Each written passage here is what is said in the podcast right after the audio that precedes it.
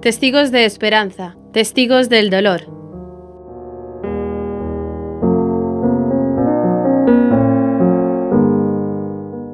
Hola, me llamo Isabel, tengo 46 años, eh, estoy casada, tengo dos hijos y soy laica del Hogar de la Madre. Hola, me llamo Pedro, tengo 49 años, estoy casado con Isabel, somos padres de dos hijos, Nacho y Nuria, soy ingeniero industrial soy miembro del Hogar de la Madre.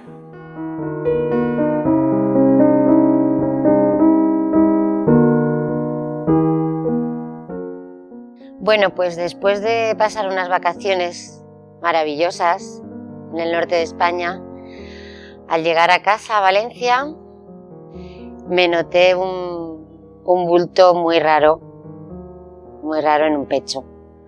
A partir de ahí, pues pues nada, empiezas a darle vueltas a la cabeza, y, pero enseguida pensé, tengo que ir al médico, tengo que ir al médico a ver qué es. Y la verdad es que fue, fue rápido. No le dije nada a nadie, porque tampoco quería preocupar, pensaba que por qué tenía que ser algo malo, no tenía por qué. Pero pues ya un médico, otro, te va, te va dando pistas de que tiene mala pinta. Y nada, y al final ya pues llegué al médico que me confirmó las sospechas y que había que hacer una biopsia. El día que yo me enteré de que Isa estaba enferma, la verdad es que había sido un día muy bonito hasta ese momento, porque habíamos ido a visitar a una amiga nuestra, una monja ermitaña en Tarragona. Habíamos ido un grupo de Valencia y un grupo de Barcelona y habíamos estado pues todo el día pues compartiendo con ella, también con un sacerdote que estaba de misiones en Cuba y bueno, pues eh, después en, ese entorno súper bonito y un día muy bonito, pues Isa me llamó y me dijo que me tenía que decir algo. Y yo digo, bueno, pues, ¿qué es? Y me dice, pues nada, que, que estoy enferma, que tengo un bultito y que pues pienso que es malo. Entonces, pues yo lo primero, pues cuando ya reaccioné, lo primero que hice fue pues darle un abrazo y después irme corriendo a buscar otra vez a la hermana Sonia porque ya le había pedido yo rezar por un compañero mío que estaba muy enfermo y le pedí que por favor que le añadiera en la lista y que se pusiese a rezar inmediatamente. Antes de recibir los resultados de la biopsia, como ya sospechábamos que podía ser algo, algo malo, decidimos hacer un viaje, un fin de semana para, pues para olvidarnos un poquito y como coger fuerzas para lo que nos iba a venir. Y fuimos a Sevilla pero antes de Sevilla había, había alguien esperándonos. Pasamos por Córdoba y tuvimos la gran suerte de poder visitar el Cristo de, la, de Miñarro, de la Hermandad de la Universidad. Y estaba abierta la iglesia para nosotros porque no había misa, no había, estaban limpiando. Y pudimos ponernos de rodillas allí delante de él, pedirle, pues bueno, delante de ese Cristo no le puedes pedir gran cosa porque porque lo miras y te derrumbas. Entonces simplemente era ofrecerle la enfermedad y ofrecerle todo lo que, todo lo que iba a venir. Y que, por supuesto, pues que nos echara una mano para, para llevarlo. Nosotros al principio, pues claro, cuando te diagnostican la enfermedad, pues tienes la fase de espera porque después de esa noticia que me dio Isa, pues venía pues la prueba definitiva para decirnos si realmente era cáncer lo que tenía o no. Entonces, pues bueno, Primero nos fuimos a pasar un fin de semana a Sevilla, donde lo pasamos muy bien, y después pues fuimos afrontando las distintas fases de la enfermedad. Y ya con la carta en la mano y con el resultado en la mano, pues, pues es evidente. El primer, a la primera persona que se la enseñé fue a un sacerdote, amigo.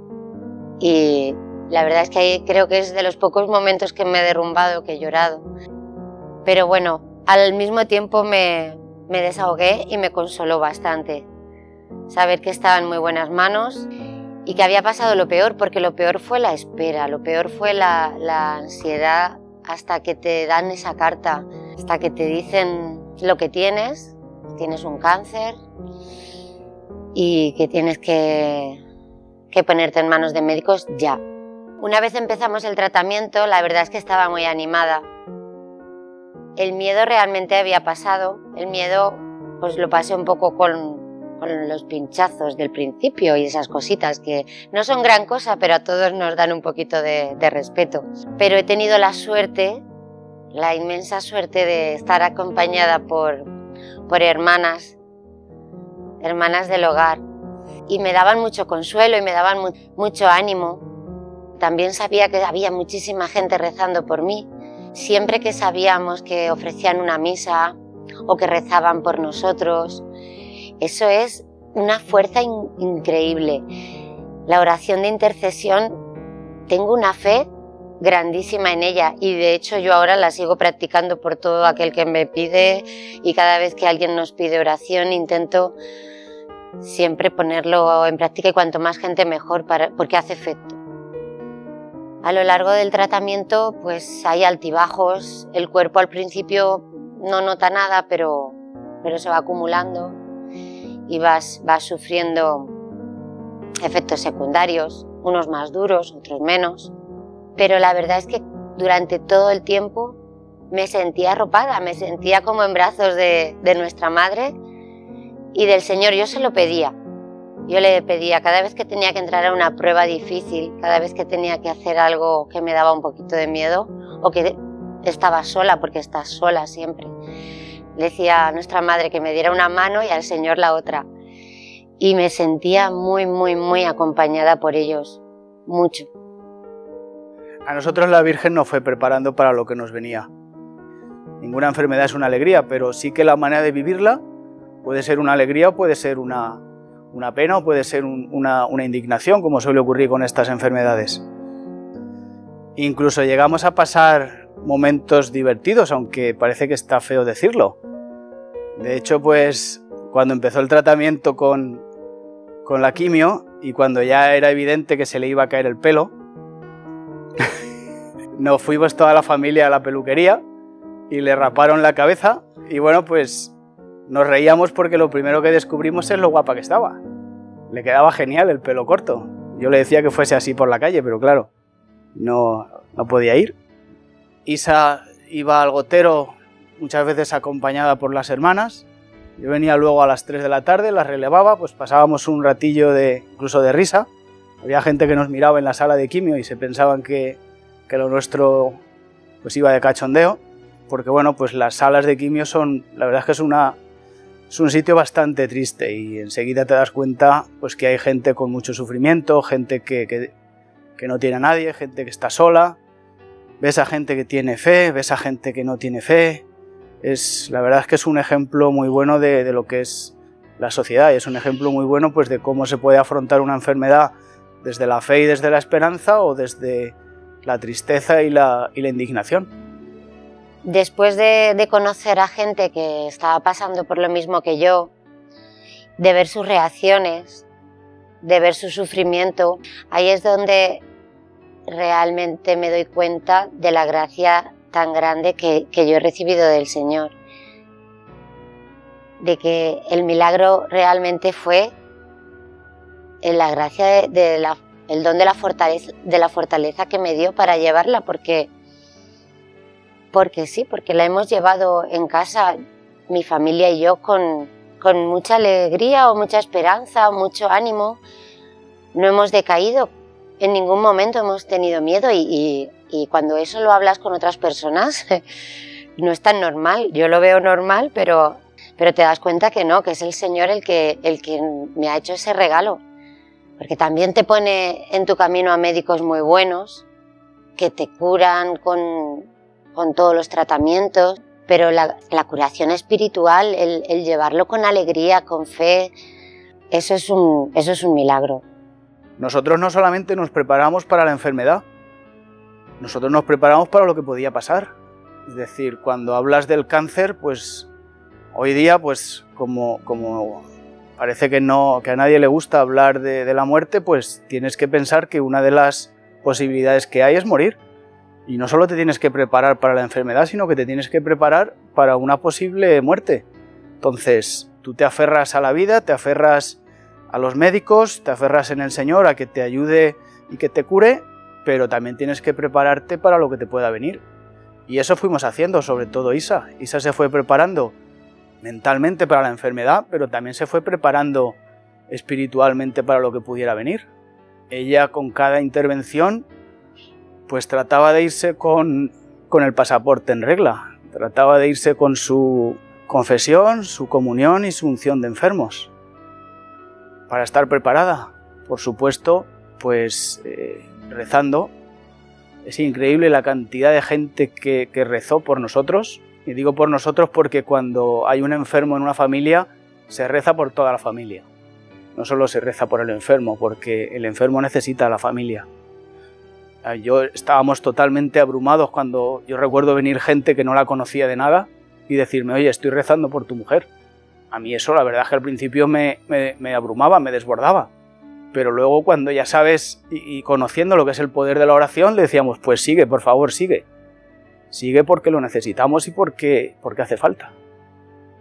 Cuando nos damos cuenta de que hay un distanciamiento, que algo no, no que no consigo coger el ritmo de, de ellos, de mi familia, lo paso mal. Pero como siempre que lo paso mal, lo que hago es que me voy delante del Señor y le digo, Señor, yo no puedo arreglar esto, no, no sé cómo hacerlo. Y el Señor me ha ido poniendo pistas y me ha, y me ha ayudado mucho para darme cuenta que, que por mi matrimonio y por mi familia siempre tengo que luchar y que, estamos en sus manos y que no tenemos que tener miedo a nada. Lo bueno es que mi marido también lo puso en sus manos y, y ahora sí que estamos más fortalecidos. Ahora sí que puedo decir que, que el Señor ha fortalecido nuestro matrimonio, nuestros hijos tienen mucha fe, no tienen miedo a la enfermedad o a las enfermedades,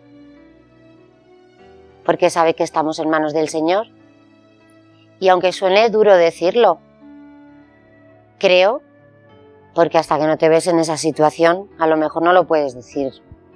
Pero si la cosa se complica o si la cosa se complicara, siempre tenemos el plan B. El Señor nos está esperando en el cielo, entonces no, no podemos tener miedo a, a nada. Pues lo primero es que la cuide. Lo primero es que, que hable con ella mucho que se informe, que entienda que la persona que está a su lado va a cambiar, va a tener cambios importantes, que acepte la enfermedad, que no se culpe ni a él ni a nadie y que si tienen fe la vivan juntos y si no tiene fe que la busque, que la busque, que busquen ayuda, que hablen con otras personas que han pasado por lo mismo, que se vayan delante del sagrario y hablen con el Señor que le pregunten al Señor y seguro que si escuchan, pues el Señor les dará respuestas. Pero sobre todo, que recorran el camino juntos. Pues por último, decir que, que Isa es una valiente, que es muy buena y que seguro que la Virgen se lo va a recompensar, porque ya se lo está recompensando. A otra persona que estuviese pasándolo, pasando una enfermedad, cualquier enfermedad, no tiene por qué ser cáncer, hay enfermedades terribles. Pues mucha fe, mucha esperanza, mucha confianza en el Señor. El Señor nos habla cada día en la Eucaristía. Si abrimos los oídos y escuchamos, cada día nos está dando consejos, nos está dando instrucciones, que digo yo, nos está enseñando a cómo llevar estos momentos duros. Tenemos que tener mucha, mucha confianza en Él y de esa manera nace la esperanza.